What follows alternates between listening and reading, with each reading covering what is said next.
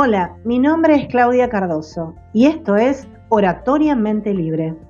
Les cuento que el contenido de este podcast es acerca de la oratoria y su utilidad en la comunicación, tanto en el aspecto social como en el familiar, profesional y por supuesto en el ámbito público. Aquí encontrarán todo lo que deben saber acerca de cómo convertirse en un excelente conversador o comunicador público. Te invito a animarte para que logres liberar tu mente, diciendo lo que querés decir en el momento oportuno, con las palabras adecuadas, utilizando la mente, el cuerpo y la voz como principales herramientas. Te espero una vez por semana por aquí, por Spotify.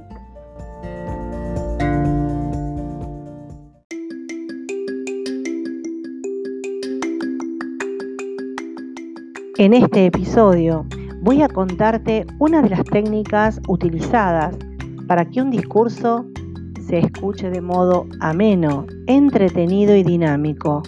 Por supuesto que la participación del orador es fundamental. Y la técnica es la pregunta.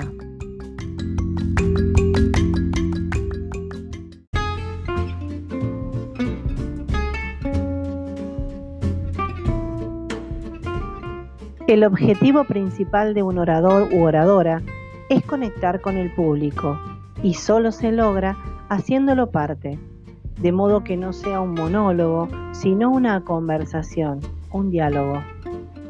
Cuando los oradores hablan solo dando cátedra durante un tiempo prolongado, difícilmente los oyentes se sientan atraídos y seguramente cuanto más tiempo pase el orador hablando, más se aleja de la audiencia. Una de las técnicas utilizadas para conectar es la pregunta. De esta manera se involucra al que escucha, cediéndole el protagonismo y haciéndolo sentir que eso que se dice es para él o ella. Esta técnica, además de hacer pensar y encontrar respuestas al oyente, potencia la escucha.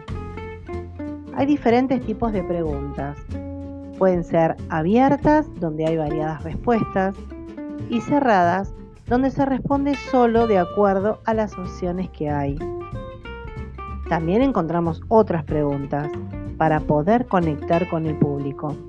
Por ejemplo, las preguntas reflexivas, que son aquellas que generan duda e interés en la mente del oyente.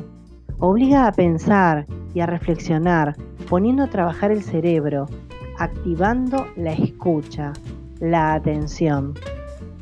También están las preguntas retóricas, que son ideales para introducir, logrando suspenso e intriga, ya que no requieren respuesta, aunque la curiosidad por la respuesta mantendrá atento al público. También están las preguntas inductivas, que se dan formulando una pregunta directa, que sepa que casi todos dirán que sí, mental o verbalmente. El sí masivo conecta y acerca. Todo esto provoca que se active el pensamiento creativo, con imágenes, poniendo a trabajar la mente. Diré entonces que hay diferentes tipos de preguntas. Somos los oradores, de acuerdo al tema que vamos a desarrollar, que tenemos que saber cuál es la pregunta ideal. También podemos utilizar una pregunta para introducir y luego en el desarrollo del discurso, para poder conectar con nuestro público, hacer otro tipo de preguntas, involucrarlo, que sienta que le estamos haciendo a ese que está escuchando la pregunta.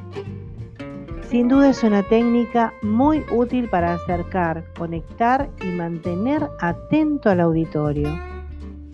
Te invito entonces a que elijas la pregunta adecuada, a que tengas en cuenta esta técnica, que es muy útil para que un discurso sea dinámico, entretenido, ágil, hasta divertido, si así lo requiere el tema.